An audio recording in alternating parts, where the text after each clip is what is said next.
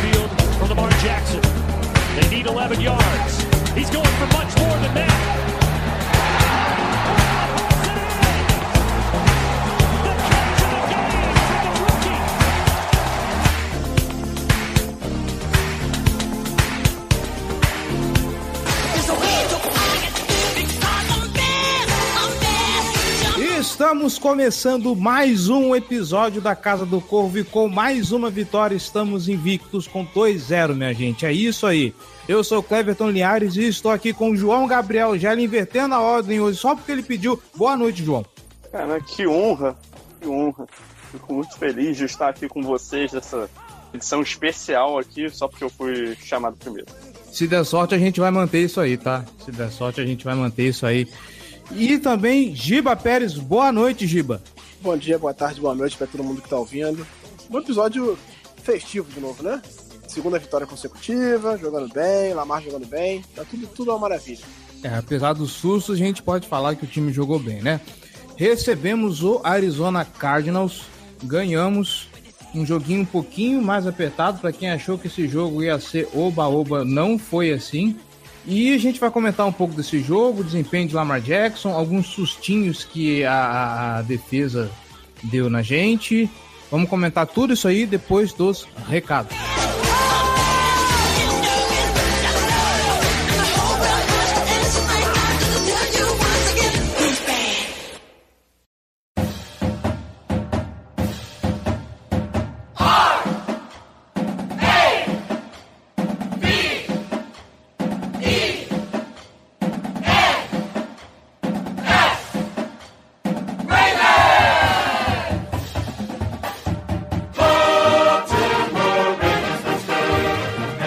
Recados rápidos, galera, e quem vai abrir a sessão de recados hoje não sou eu, vai ser o Guilherme Foster, administrador do Ravens Brasil, tá bom?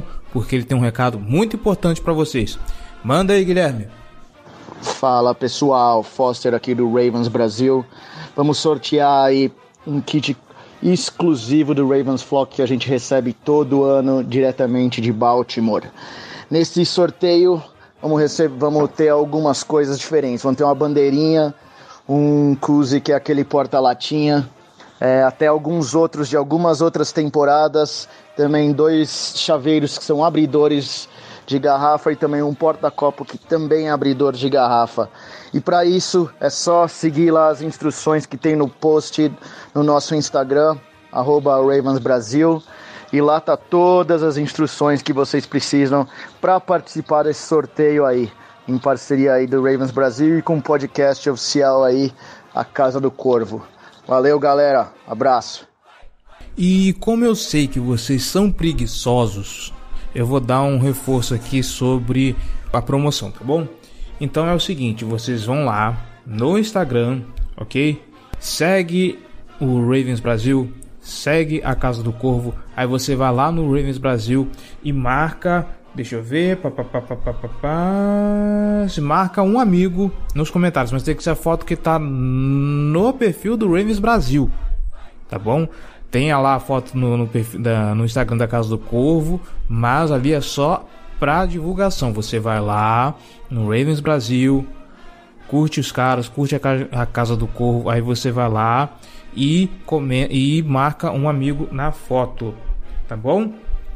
Somente um por comentário, tá? O sorteio rola dia 30 do 9 e a gente vai divulgar nas redes sociais da Casa do Corvo. Eu não sei se vai ter podcast nesse dia, se tiver a gente divulga aqui também, tá bom? Quem foi felizado. E é isso aí para você que está concorrendo ao sorteio, boa sorte. tá bom? E agora aquele lembrete de sempre, né? Se você está gostando desse projeto, seja torcedor de elite, apoie esse projeto, apoia.se barra Casa do Corvo, picpay.me barra Casa do Corvo, lembrando que com um real você já faz uma grande diferença para esse projeto. Apoiou com cinco reais, você tem direito à nossa newsletter, que tá, então a gente está devendo, né? Precisamos arranjar tempo para produzir essa newsletter, mas ela vai entrar em circulação novamente em breve. Esperem. Com 10 reais você pode fazer parte do nosso grupo fechado no Facebook Boteco do Corvo, tá bom? Onde a gente faz umas discussões muito bacanas e antecipa quando a gente consegue algumas coisas do podcast. Lembrando que se você fizer sua conta agora no PicPay, você ganha 10 reais de cashback, tá bom? Então o seu apoio, o seu primeiro apoio no PicPay pode ser de graça e você ainda faz parte nesse grupinho exclusivo do Baltimore Ravens aqui no Brasil. Não pode ajudar com grana? Então faz o seguinte: a gente está no Spotify, segue a gente lá. Estamos no Deezer, quem diria? Chegamos no Deezer. Então você que usa o Deezer, procura lá Casa do Corvo, segue a gente também, tá bom? E na iTunes Store, é, eu tenho que reforçar o recado: a, a iTunes Store ela recicla os comentários e as opiniões dos ouvintes de vez em quando. Então, gente que comentou, muitas vezes o comentário não aparece mais. Então, por favor, vai lá, comente, deixe suas cinco estrelinhas, deixe sua avaliação, porque assim a gente ganha relevância entre os podcasts esportivos da loja da iTunes, tá bom? Isso ajuda a gente a chegar a mais gente se você nos ajudar a dar destaque à Casa do Corvo por lá, tá bom? Uh, nossas redes sociais, facebook.com barra Casa do Corvo BR, nossos twitters, arroba Casa do Corvo, arroba BRavensBra, arroba Ravens Brasil, arroba JGGL. Nosso Instagram, arroba Casa do Corvo, a gente está começando a movimentar um pouquinho mais a rede. Uh, o IGTV vai voltar em breve também. Eu preciso só organizar minha vida, preciso só organizar minha agenda. Hum, e não se esqueça, famonanet.com.br, nós somos membros dessa grande família que, além do Famblinho, toda quinta-feira tem vários podcasts sobre futebol americano para você. Tem os podcasts de time, tem o esportismo, tem também podcast sobre NBA, tem lá o Noaro e mais alguns podcasts sobre times da NBA, então conteúdo é o que não falta. Tá bom?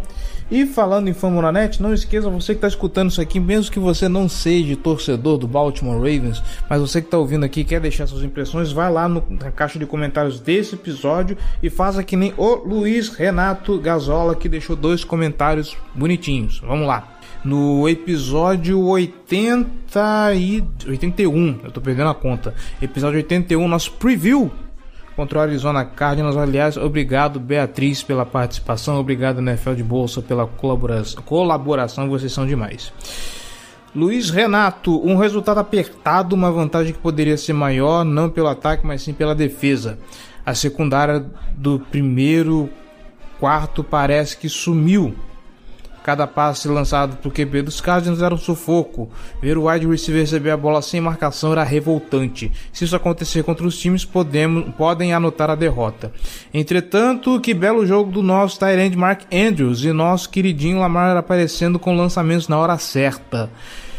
O jogo foi bom para vermos o que temos a melhorar, pois para mim a temporada começa agora. O próximo jogo é a chave para vermos até onde o time pode chegar Beijunda, seus lindos! E por favor comentem sobre a ausência do Big Ben e das atuações dos QBs da divisão. A gente vai falar sobre tudo isso agora no nosso episódio. Editor, vambora com a pauta.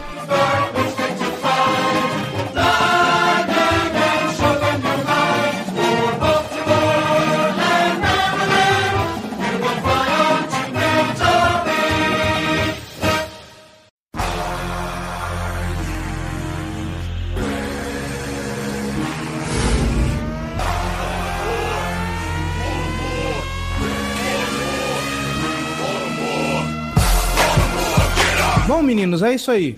Segundo jogo, vencemos. Uma vitória, assim, bonita, diferente do que foi o primeiro jogo, que foi um, de uma vantagem muito larga. Esse jogo foi um pouquinho mais apertado. Arizona Cardinals, como vocês mesmos falaram aqui, não seria um jogo tão fácil como as pessoas imaginavam. E eu acho que a gente pode pontuar alguns. Esse episódio específico, acho que a gente pode falar só de destaques, né? Eu quero começar com o ataque E eu quero falar sobre o Lamar Jackson. A gente estava discutindo isso em off lá no, no grupo do podcast. Eu vou começar contigo, Jerry, já que foi você que levantou essa peteca. Que esse talvez tem, pode ter sido o melhor jogo da carreira do Lamar Jackson no Baltimore Ravens até aqui, né? 24 de 17 passos completados, 272 jardas, dois touchdowns, rating de 104.8. Apesar dele não ter ficado satisfeito com uma coisa ou outra, foi um, um jogo muito bonito de se ver do Lamar Jackson, né, Gélio? Pô, cara, então, é... pode não ter sido o melhor jogo dele passando, o jogo da semana passada pode ter sido melhor. Tá, tudo bem. Eu diria que semana passada ele teve muitos mais passes mais fáceis também para ser feito. É, a questão dessa semana 2 é que o Ravens teve um jogo difícil, tá? pode ter estado no, no controle em todos os momentos, mas foi um jogo complexo. Teve momentos alguns momentos dramáticos. E, cara, ele entregou excelentes passes quando era necessário, fez um drive inicial fantástico, assim, eu queria morar naquele drive. E, cara, ele não só é, mostrou a habilidade dele e evolução como passador, mas também mostrou todo o potencial dele como corredor, um dos playmakers mais elétricos da NFL atual. É, assim, é, o que ele fez com as pernas é, é, a combinação do que ele fez tanto passando quanto com as pernas é sem precedente. Então, é, assim, para mim o, o, Ravens venceu esse jogo por causa do Lamar, por causa dessa atuação dele. É, 120 jardas terrestres, mais dois touchdowns passando a bola, uma série de conversões importantíssimas. Mostrou calma no pocket não, não tava afobando o tempo todo. Quando sofria pressão, não tinha mais para onde, é, não dava mais para ficar ali fazendo leituras. Ele conseguia escapar, fazer as corridas dele para conseguir jardas que eram relevantes. Então, assim, cara, para mim foi uma atuação excepcional dele. Pode não ter sido a melhor como passador, mas para mim é a melhor atuação dele até agora na NFL. É, eu acho que, assim, levando em conta a, a adversidade, né?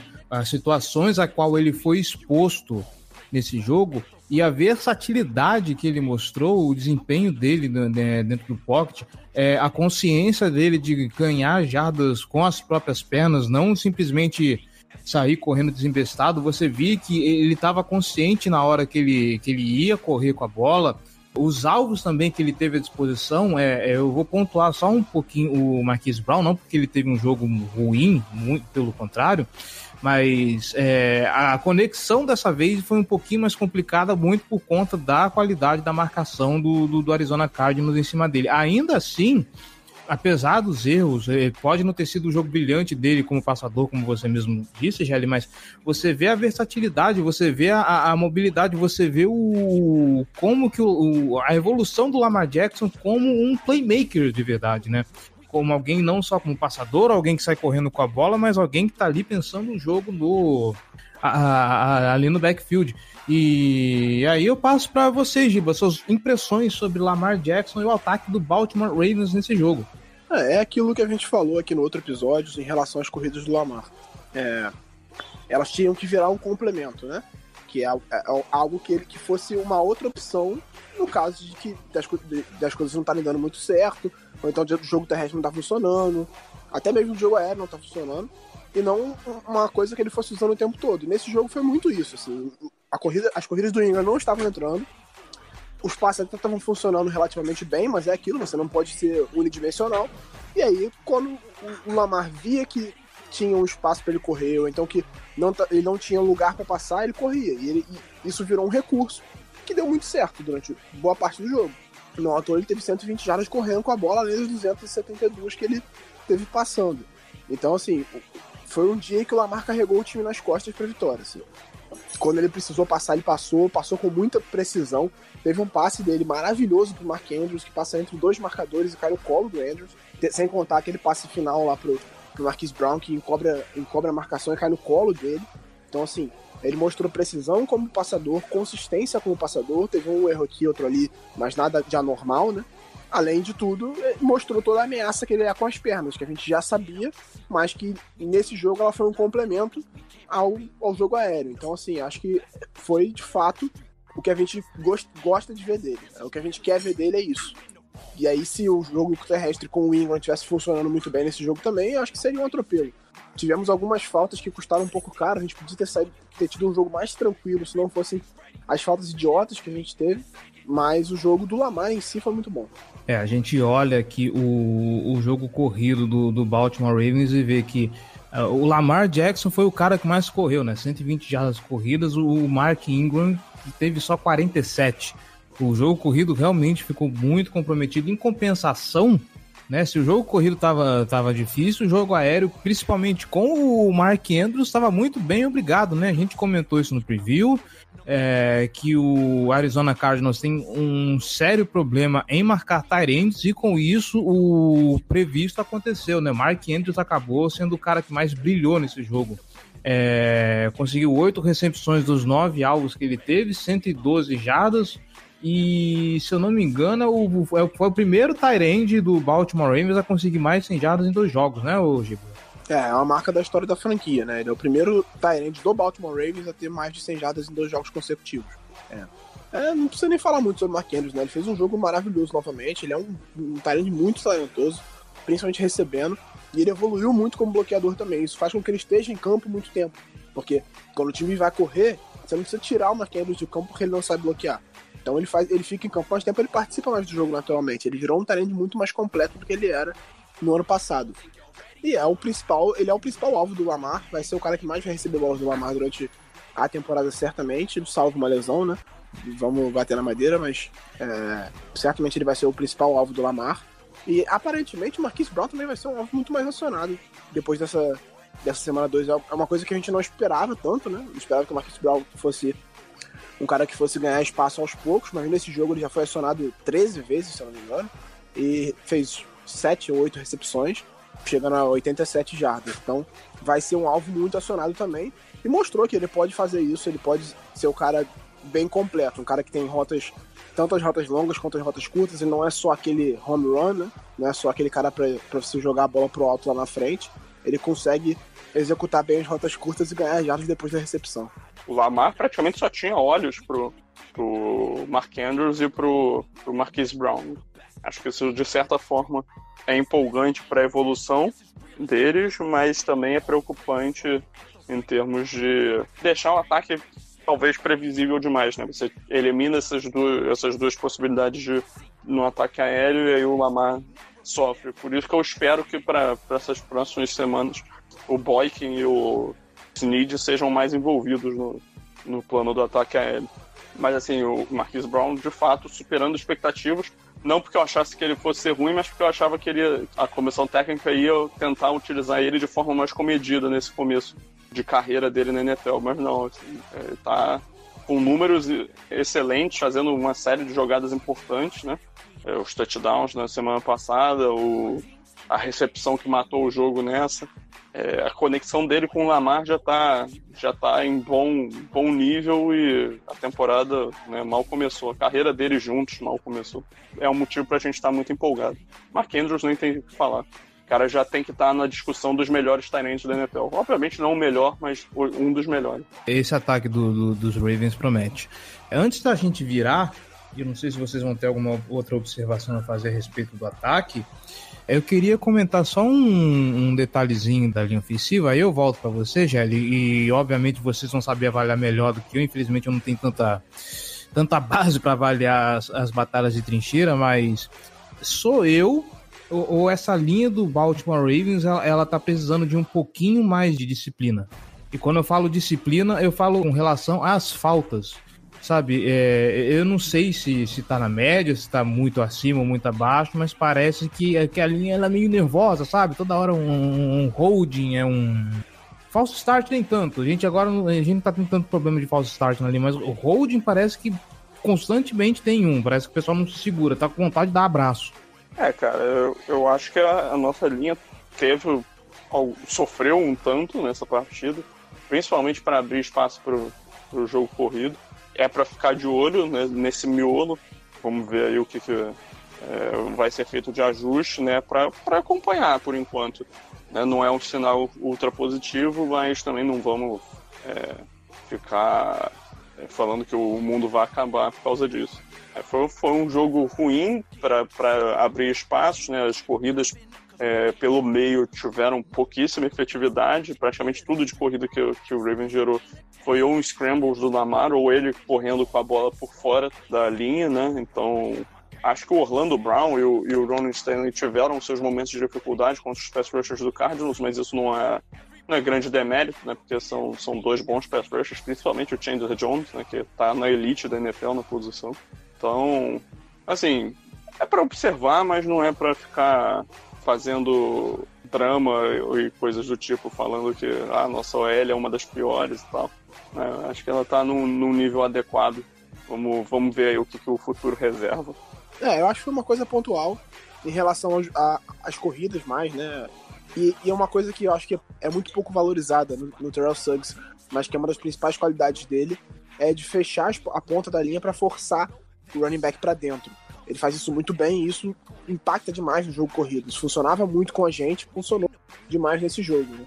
Então eu acho que a gente enfrentou uma, uma linha defensiva relativamente boa e teve problemas para abrir espaço para as corridas. Assim. É, é, uma coisa que a gente tem que ficar atento, mas não, não, é uma coisa que preocupa tanto. Acho que pela frente na temporada não, não devemos ter é, essa preocupação por enquanto. Assim. Ainda mais tendo o fator Lamar. A gente tem o fator Lamar que força os times a se preocupar demais com ele. E isso vai abrir espaço para as corridas naturalmente. Se não funciona nesse jogo especificamente, não abriu espaço para as corridas do Ingram, e o Lamar teve muito espaço para correr. Então é uma coisa que os times vão ter que se preparar e é muito difícil se preparar para isso, porque você além de ter que se preocupar com as corridas do running back e do Lamar, tem que se preocupar com os passes do Lamar, né? Então é, é, é muito difícil marcar ele e essa é a grande qualidade dele. Então, nesse jogo não funcionou, mas eu acho que não vai ser uma coisa que vai se manter na temporada toda.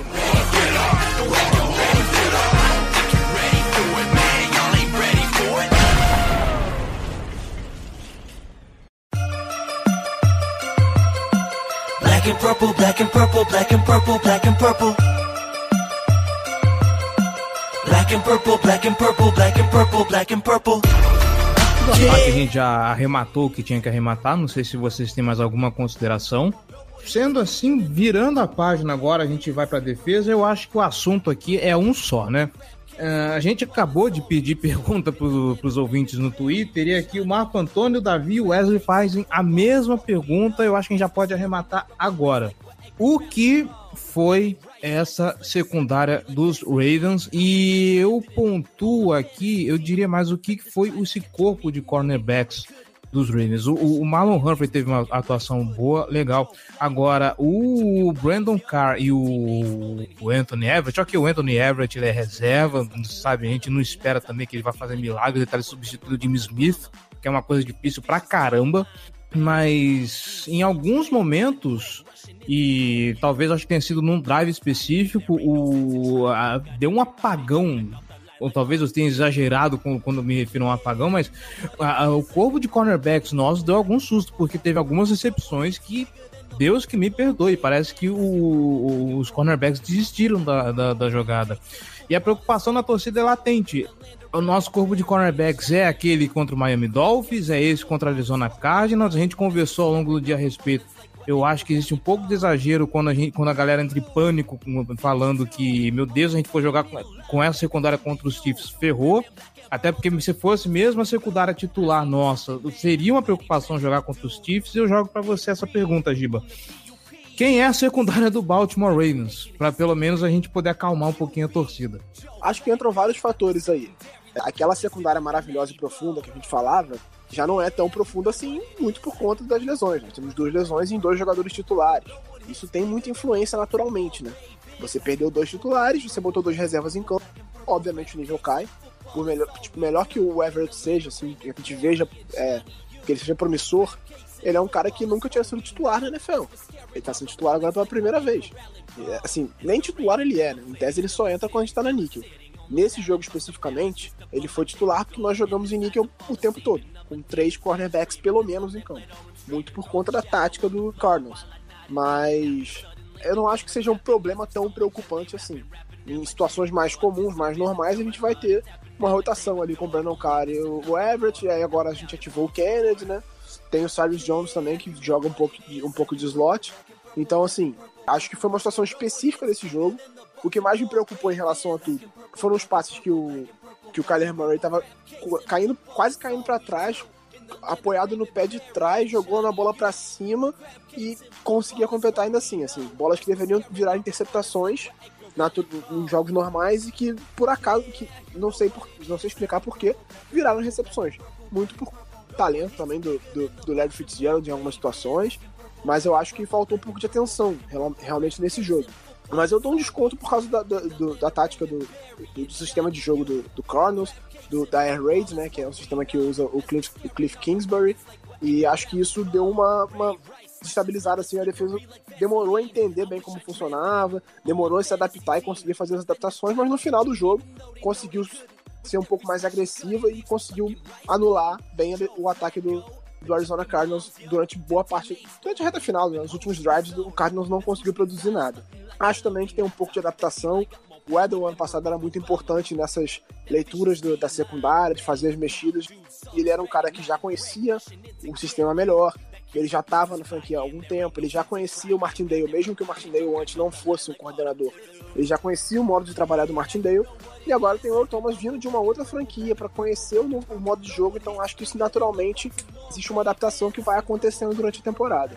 Acho que isso também é um fator, mas também não acho que o Thomas esteja jogando mal. Tem muita gente dizendo que, ah, não, tô sentindo falta do Thomas. Cara, ele, ele faz as leituras, ele se adapta muito bem, ele modifica muito bem o jogo. Só que ele não vai interceptar todas as bolas, ele não vai tocar em todas as bolas, isso é natural. É, ele limita o ataque adversário. E isso já é o papel dele em campo. Ele não, não acho que ele tá jogando mal, ele tá fazendo o papel dele. E acho que aos poucos ele vai melhorar ainda. Mas assim, eu acho que a gente tem que dar um desconto por todas as circunstâncias envolvidas nessa partida. As perdas recentes, o sistema de jogo diferente do Cardinals e ainda uma adaptação do, da defesa como um todo às perdas que a gente sofreu. Acho que tudo isso entra nesse fator. Não acho que é tão preocupante assim. Eu acho que o Cardinals, cara, eles jogaram praticamente o jogo inteiro com quatro ou cinco recebedores abertos, né? Isso obriga é, a defesa tá com, com uma quantidade grande de cornerbacks em campo, então você vai testar os piores cornerbacks, basicamente, do elenco do adversário. Então o Kennedy e o, e o Cyrus Jones tiveram que estar em campo em situações no, na defesa mesmo. O Tony Jefferson se perdeu no, no, num lance, né, que eu, rendeu uma recepção grande. Eu não lembro agora se foi do Fitzgerald se foi do, do Christian Kirk, mas foi uma, uma cobertura em zona que, que o Ravens fez. E aí teve uma rota cruzando o campo. O Will Thomas tinha que escolher entre pegar o Fitzgerald ou o Kirk e o outro ficou sobrando.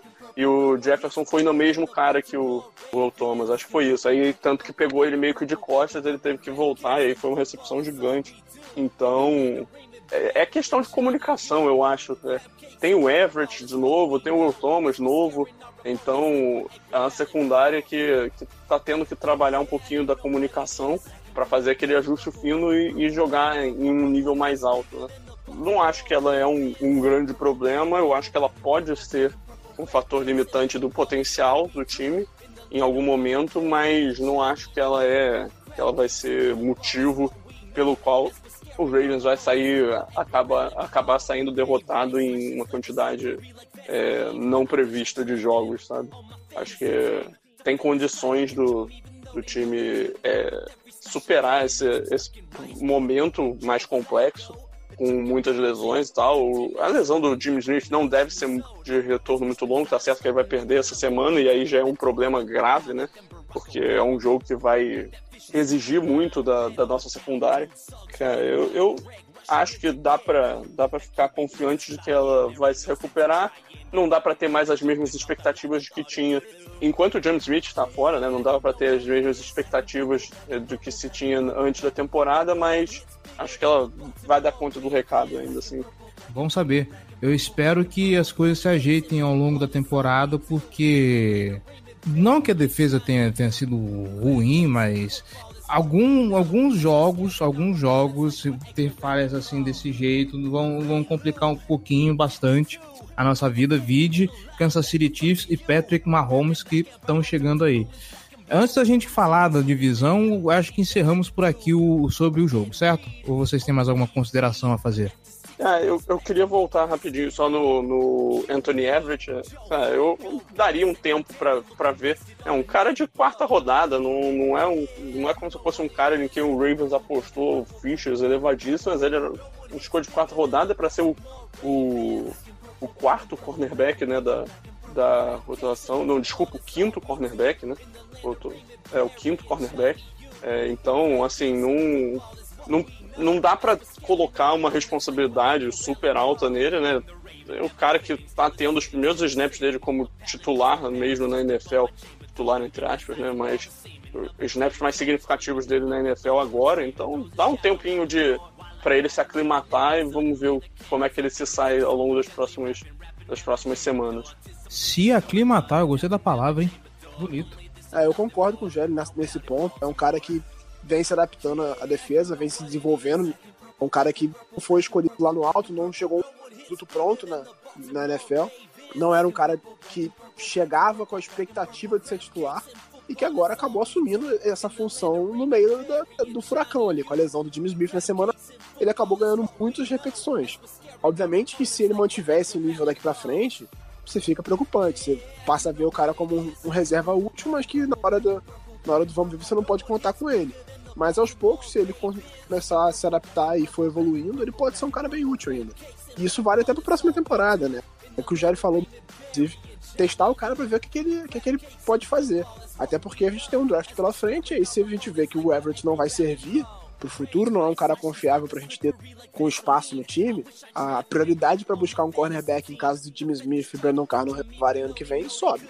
Já seria, claro, já subiria naturalmente com os dois saindo, mas se o Everett não, não conseguir se adaptar a essa responsabilidade, aí, óbvio, virá uma das, das, principais necessidades, entendeu? Então acho que isso faz parte mesmo. Tava lá pro caso a gente ter uma lesão, a gente teve, agora a gente tem que ver o que ele pode fazer. Eu, eu, ainda acho que é um cara que pode ser bem útil, não acho que ele vai ser um, um Jimmy Smith, mas ele pode ser útil em preencher essa lacuna enquanto isso. Não, não espere o mesmo nível, mas é um cara que tem um bom nível, ele tem um nível decente. Então, se ele conseguir evoluir, eu acho que ele pode ser bem útil ainda. Ah, o Pass Rush, ele, sobre o Pass Rush, eu acho que ele funcionou como a gente esperava. O Judon tá, tá fazendo um bom começo de temporada, algo que a gente não via dele, né? Tudo bem que o parâmetro ainda é baixo, enfrentou o Dolphins e o Arizona Cardinals, mas o Judon sempre começou muito devagar as temporadas. Começou sendo um cara que tá chamando responsabilidade, né? Agora ele vai ter um teste bem mais difícil. Eu acho que esse jogo contra o Chiefs vai ser um teste de calibre bem mais grosso para os pass rush. Acho que a gente vai ter uma noção do que esperar dele daqui para frente porque vai enfrentar um time que tem uma linha ofensiva mais forte, um ataque mais forte, e aí a gente pode ver o que, é que ele vai produzir, mesmo jogando lá em, em Kansas City.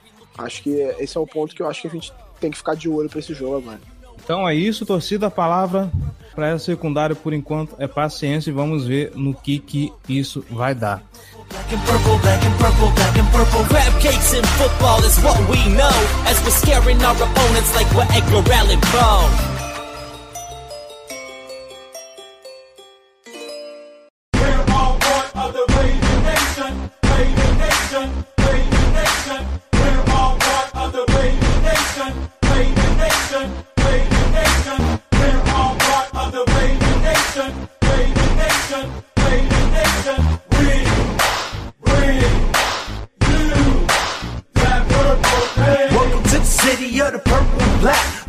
Podemos então fazer um giro por dentro da divisão para saber o que, que rolou essa semana?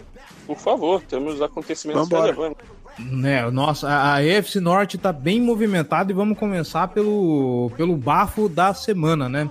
O Pittsburgh Steelers perdeu em casa para o Seattle Seahawks, 28 a 26, se eu não me engano, né?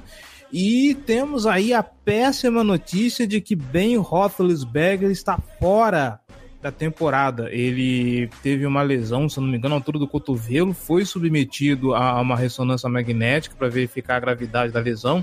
Ele vai ter que se submeter a uma cirurgia e vai perder a temporada inteira. Com isso, Mason Rudolph assume a posição de quarterback do Pittsburgh Steelers, que está com boa parte do time dentro do hospital jogando Madden. É, o, a perda do Big Ben, obviamente, né, traz um impacto muito grande pro, as pretensões dos Steelers, né? Mesmo com ele em campo, o ataque dele não estava fluindo, não estava andando bem. É, a lesão que, que o Big Ben teve foi um, uma no, no, cotovelo, no ligamento, né? Que requer uma cirurgia que é famosa, tem um nome lá, é o Tommy John, né? Que é, que é bem comum no beisebol, né? Principalmente não vai ser a Tommy John, não vai ser a Tommy John, não. Ah, não? É, ah, confirmaram hoje que vai ser uma, vai ser ah. uma cirurgia mais tranquila, porque essa Tommy John tem um tempo de recuperação de um ano a um ano e meio. É, vai ser uma Isso, cirurgia exato. mais tranquila. Era o, que eu, era o que eu ia falar. Mas de qualquer jeito, é, ele tá fora da temporada, isso acho que está confirmado, né? E tem um impacto grande na corrida da divisão, porque por mais que o Mason Rudolph seja um quarterback adequado, eu acho que essa defesa dos Steelers né, tem, tem problemas. Eu, o ataque não estava fluindo com, com o Big Ben, né? E, o período que o, que o Mason Rudolph ficou em campo contra, contra o Seahawks agora nessa, nessa última semana e viveu de basicamente duas grandes jogadas. Né, um, um flicker que ele fez um passe muito ruim, inclusive, pro, pro Juju, que estava completamente, completamente livre. O passe ficou muito atrás. O Juju teve, teve que fazer um ajuste enorme. Então, uma recepção muito boa para ganhar caminhão de jardas. E o, o outro foi um ajuste também muito bom num passe que o Deontay Johnson fez. É, aí tá, tá certo, ele lançou para um touchdown lá pro, pro Vince McDonald, mas partida ok do, do mesmo Rudolph contra, contra o Seahawks e não acho que ele vai sair muito desse nível, né, de ok. É um momento importante para os Steelers descobrir o que que, o, que que eles têm no Rudolph, mas vai ser difícil para o time brigar forte pela, por uma vaga na pós-temporada. É, e de outra notícia relevante que o, que o Steelers trocou a escolha de primeira rodada pelo Minka Fitzpatrick, né? Então, mais uma, mais duas oportunidades pro, pro Hollywood Brown queimar o Minka nessa temporada. boa, boa. Isso, isso talvez facilite um pouco as coisas para as pretensões do Baltimore Ravens para dentro da divisão, né? Claro, se fosse para escolher, a gente quer uma divisão competitiva, a gente quer uma divisão com, com todo mundo saudável, faz bem pro esporte isso. Infelizmente, eu não lembro agora em qual preview alguém comentou de que a, a, NFL é um esporte que basicamente quem chega mais inteiro lá na frente consegue ser campeão. E é esse o esforço que os times estão tendo que fazer. Ter que lidar com lesões, infelizmente acontece, é saber driblar as adversidades. É, isso é uma das grandes partes do, do, da vida da NFL, né? Lidar com, com lesões, ter um elenco preparado para lesões que são inevitáveis. É, eu acho que não é nem quem, quem chega mais saudável diretamente. Eu acho que é mais quem consegue se adaptar às lesões. Porque todo mundo acaba sofrendo com, com lesões durante a, a temporada. É, todos os times têm que se adaptar, todos os times perdem jogadores. Isso faz parte do esporte, é um esporte de, de, de colisão, é nem de contato, é um esporte de colisão. Então todo mundo tem que se adaptar a perdas. É, como, por exemplo, fez o Philadelphia Eagles né, no ano que foi campeão. Eles perderam o quarterback titular e ganharam o Super Bowl. Então, é você conseguir se adaptar àquelas perdas importantes. Eles perderam não só o quarterback titular, eles perderam o left tackle titular, eles perderam várias peças importantes naquele ano e conseguiram ganhar o Super Bowl. Claro, é um ponto fora da curva, mas é quem consegue lidar melhor com as circunstâncias, né? Em tese, a lesão do, do Big Ben tira os Steelers de vez da disputa, né? Porque, tudo bem, o Mason Rudolph tem potencial, ele pode ser desenvolvido num cara decente, mas assumindo a bucha assim no meio da temporada, é mais ou menos o que aconteceu com o Lamar no passado. Você vai ter um playbook que não foi montado para você. Por mais que ele não tenha características tão absurdamente diferentes assim, ele tem que executar as coisas que o Big Ben executava. E até o momento que o Big Ben se machucou, o ataque dos Steelers não estava funcionando muito bem nem com ele. Então a gente espera, de fato, é que os Steelers tenham um pouco de dificuldade nessa temporada, mas eu acho que ainda talvez consiga ter uma campanha intermediária ali. E até por isso eles resolveram trocar pelo Mika Fitzpatrick. Porque se eles tiverem uma campanha, é, um 8-8, por exemplo, eles teriam uma escolha de meio de draft. E aí, para pegar o Minka, vale a pena, porque você vai, você vai perder pouca coisa, né? Você vai conseguir um jogador de talento pela escolha que você dificilmente conseguiria algo do mesmo nível. Ou então, no máximo, do mesmo nível. Confesso que eu gostaria de ver o Minka Fitzpatrick vestindo roxo, mas tudo bem. Passando pro outro jogo, o Cincinnati Bengals tomou uma sapatada do, do, do San Francisco 49ers no, no Paul Brown Stadium. 41 a 17 para os 49ers. Jimmy Garoppolo passando para 297 jardas e 3 touchdowns. Que partida do garoto Jimmy G e, e, que que sacode que, que o Cincinnati Bengals tomou. Será que o Cincinnati Bengals começa a, a, ser carta fora do baralho também dentro dessa divisão? Ou um 2-0 ainda é pouco para falar alguma coisa? As mais, as mais línguas diriam que eles já eram carta fora do baralho, mas. É, parece que alguém nunca... caiu na realidade, né? Assim, cara, eu, eu nem acho que o, que o 49ers está jogando bem, assim. Eles estão 2-0, é um 2-0 bem meia bomba, sabe? É, não é um time que, que impressiona, não, mas, porra, deram uma surra. O Bengals, né? Eu não, não assisti esse jogo completo, acompanhei alguns lances, né, pelo, pelo Red Zone, né, do, da NFL Network, e, assim, o que dava para perceber a quantidade absurda de erros da defesa do, do, do Bengals, deixando ou jogadores do 49ers completamente livres, ou errando tackles bestas. É, e isso tudo resultando em pontuações ou jogadas explosivas e, cara, assim fica difícil para qualquer time. Acho que, que o Bengals ainda é um time que é, pode ser ardiloso para enfrentar, mas não, não é um time que é candidato a, a playoffs ou, ou, vencer qualquer coisa, vencer a divisão, né, ou, ou brigar por uma vaga de wildcard. Né? É, e, Acho cara, até que só... a volta do, do AJ Green daqui eles vão ter um potencial um pouquinho melhor para causar problemas para alguns times. Mas, é, não, eu acho que o ataque deles é, é um ataque sólido. Assim. Tem, é. tem peça, tá produzindo. Tá... É, o John Ross, o, o John Ross tá. Um jogo, né? Isso, o John Ross tá, tá tendo um papel relevante nesse ataque, o que é, que é interessante né, para a carreira dele, para o Bengals. É, o que eu achei é... curioso é que o Tyler Boyd caiu muito de produção com o Zach Taylor, né? Ele perdeu totalmente espaço, ele vinha jogando. Ele veio de uma temporada muito boa, depois que o AJ Green saiu, ele ganhou espaço, ele teve uma, bons jogos com, com o Bengals, mas nessa temporada com o Zach Taylor no comando, o John Ross ganhou muito espaço e ele perdeu o total espaço que ele tinha no time. Ele era o, o segundo wide receiver e agora, aparentemente, ele caiu para terceiro, foi relegado para terceira, pra terceira posição. O que eu tava vendo é que os números dele com o AJ Green em campo eram melhores do que sem o AJ Green. Então, acho que essa ausência pode estar fazendo alguma falta a ele também. É, também tem isso. Abre espaço, né? É, mas ele produziu bem na reta. Se eu, não, eu, se eu não me engano, ele produziu bem na reta final, não produziu? Ah, não Quando o Green tava machucado. Tô dizendo que ele foi mal. Não bote palavras na minha boca. A gente vai brigar aqui. Nossa. Treta, treta, treta. Por favor, não briguem, se matem. É, é, é horrível. Então, o John, Ross, o John Ross tá produzindo bem, mas ainda tem, ainda tem uma linha defensiva muito forte, mas o time do, do Bengals é isso aí. Acho que alguém caiu na realidade. Foi o que eu ousei falar aqui na semana passada, que eu achava que o, o resultado dizia muito mais sobre o Seahawks do que sobre o Bengals. O Seahawks voltou a ganhar de um adversário da, da AFC Norte, né? Ganhou do Pittsburgh Steelers que perdeu o Big Ben durante o jogo, isso tem pesa, obviamente. Mas é. Não acho que o, que o Bengals vá brigar por playoff nem perto disso. Vai ter uma temporada mediana no máximo, possivelmente com uma campanha negativa. Quem quer ser um candidato tem que ganhar desse tipo de adversário. E eu acho que isso o Baltimore tem que fazer. Quando pegar, quando pegar o Bengals, tem que ganhar. E, e quem estão falando aí que pode brigar por playoffs antes da temporada começar é o Cleveland Browns, que foi até Nova York no MetLife Stadium e ganhou do New York Jets. E com todo respeito ao Cleveland Browns, eu vi a partida. O Del Beckham Jr. fez uma recepção que Jesus Cristo, o que foi aquilo? Repetindo a dose com que ele já tinha feito no New York Giants. Mas sejamos honestos, você pegar um New York Jets com um terceiro QB sabe? Trevor Simeon já não dava muita esperança, né? Agora a gente tem Sam Darnold com mononucleose, o Trevor Simeon com alguma coisa na perna que eu não sei o que aconteceu depois daquela queda lá, e os Jets estão indo com QB 3. Ele, resto... só, ele só foi uma lesão no tornozelo que tá, tirou ele a temporada já.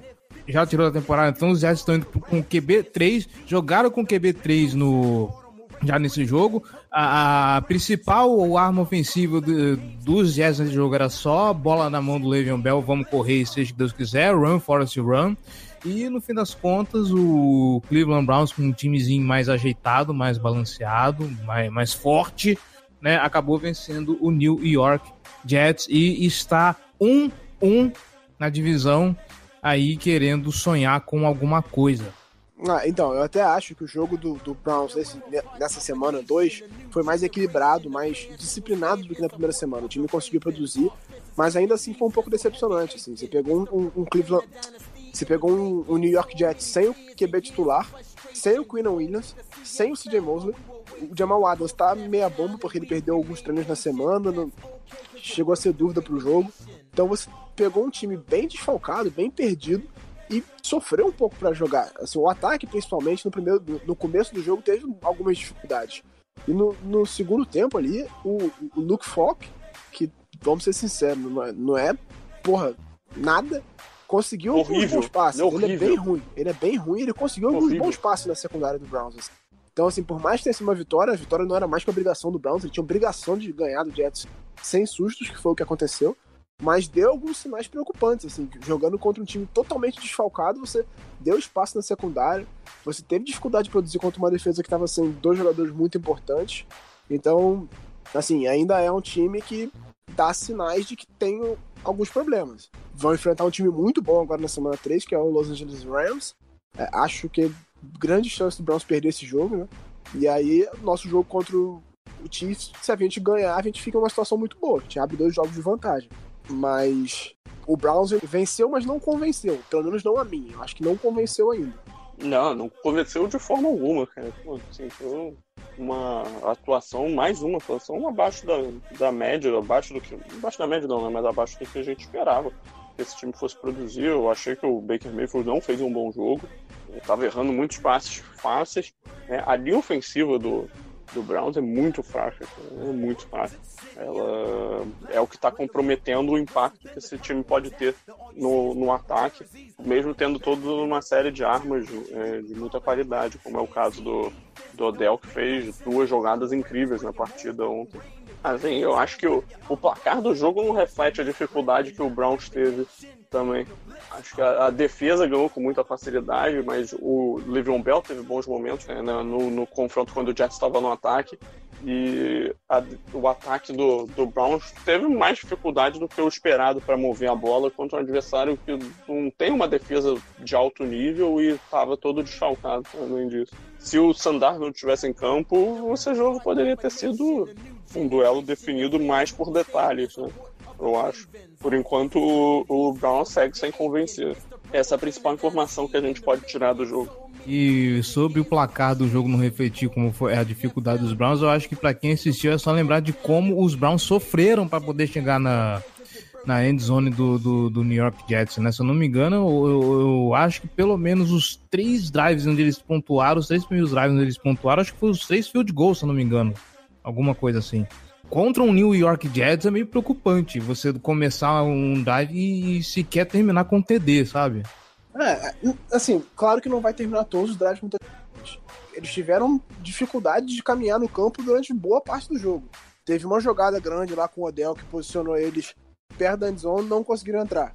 Eles conseguiram. Tirando aquele touchdown gigantesco do Odell, logo no, no, no, Acho que foi perto do intervalo, eles tiveram muita dificuldade de caminhar durante o jogo.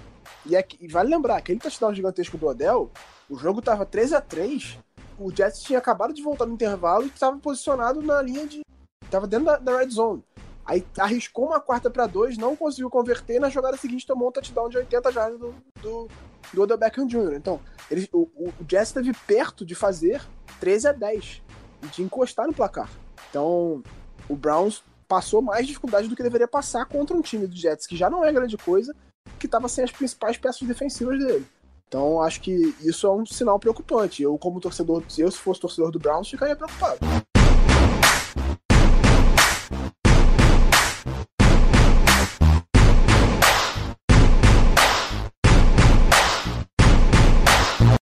This football right here.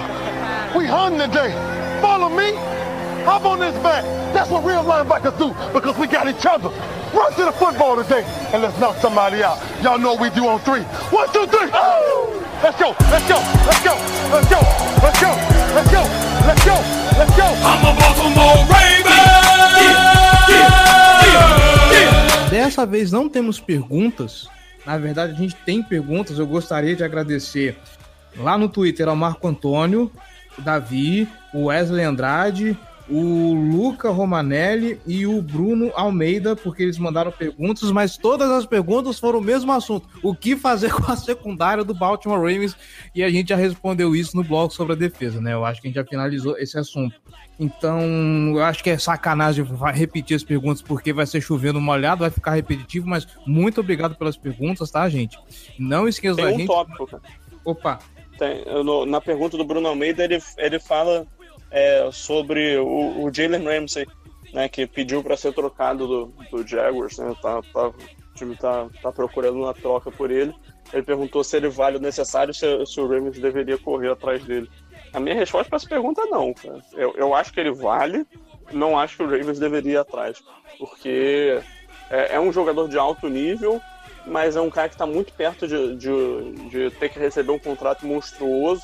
O Ravens tem, tem outras preocupações e, cara, se, uma vez que o, que o Smith voltar, aí a gente vai encaixar como essa rotação. Aí depois vai ter que pagar o Marlon Humphrey daqui a pouco. É, cara, é, mu- é- é uma bagunça e um capital de draft que eu acho pouco provável que, o- que o Decosta esteja disposto a, a pagar e não acho que é, no fim das contas isso, isso é um movimento que vale a pena pro Ravens. Mas, É, mas aí- pera, rapidinho. É, aquela história do Jalen Ramsey no- nos Patriots é bait, então? É bait, é bait. Ah, vai se fuder, porra. Eu tô achando que era sério o negócio. Porra, se fosse. Juvenil, né?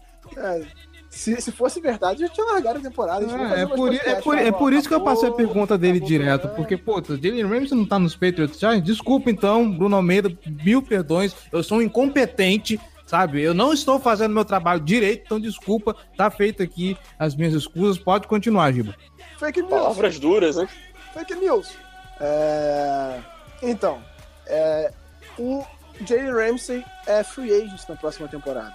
Então você, você vai considerar mesmo pagar o que o Jaguars está pedindo, que no momento são duas escolhas de primeira rodada, por um jogador que você vai ter que pagar, sei lá, quase 20 milhões na próxima temporada por, por temporada. Não tem a menor condição de você gastar essas escolhas por trazer ele, por mais talentoso que o Ramsey seja. Eu adoro o Ramsey. É um cara que eu queria muito que tivesse caído pra gente no, no draft. Ele foi escolhido um pouco logo na frente da nossa escolha, mas eu não pagaria isso. Acho que é, talvez se ele virar free agent na próxima temporada, aí beleza, a gente vai lá, pega ele, dá um contrato bom pra ele, não sei, ver como é Só, que só que o Decosta corrigindo, ele, ele, não é, ele não é free agent na próxima temporada, não. Ele tem ainda o quinto ano do contrato. Ah, é um. ah, É porque falaram um ano no, no, no Twitter, eu achei que fosse já na próxima. Enfim, é, vai ter o quinto ano de contrato, mas aí ele vai ter que receber um contrato monstruoso daqui a um ano, e aí você vai ter que pagar ele, como já ele falou. Daqui a pouco o Humphrey vai terminar o contrato de calor dele, vai receber uma fortuna também. É, então, não, não acho que, que, que vale a pena você gastar duas escolhas de primeira rodada nisso. É, por melhor que ele seja, eu adoro, eu adoro o Red. Ele é um excelente jogador, gostaria muito que ele tivesse no draft, mas infelizmente ele não foi. Então, duas escolhas de primeira rodada eu não daria, eu não daria nenhuma, eu queria. Por mais que eu, eu acho totalmente que ele vale isso, mas eu não pagaria. Eu acho, inclusive, que o De Costa deve estar rindo à toa, comendo pipoca, esperando quem vai ser o próximo a pegar o, o, o, o Jalen Ramsey. E eu, sinceramente, eu fico com medo desse movimento de encabeçado aí pelo Minka Fitzpatrick, que diga, ah, não estou satisfeito com o time, vou embora. É um pouquinho complicado esse negócio aí, mas isso é assunto para outro momento, isso é assunto para outro podcast.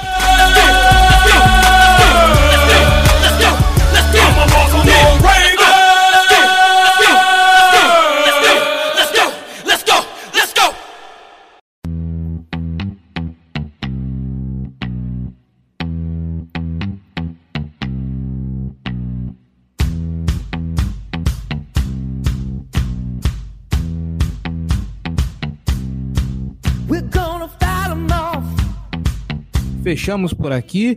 Giba Pérez, João Gabriel Gelli, muito obrigado pela participação, muito obrigado pelos comentários, muito obrigado pelas correções em cima desse que vos fala aqui, que esquece de checar os fatos antes de trazer informação para o podcast.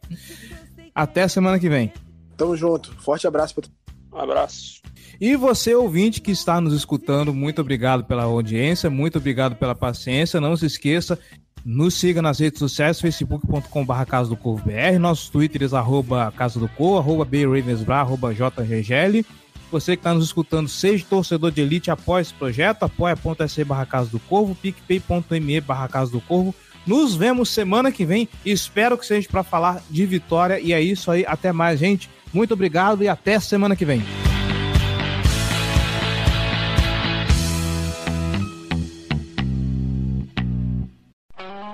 Esse podcast foi editado por Megasonic Podcasts.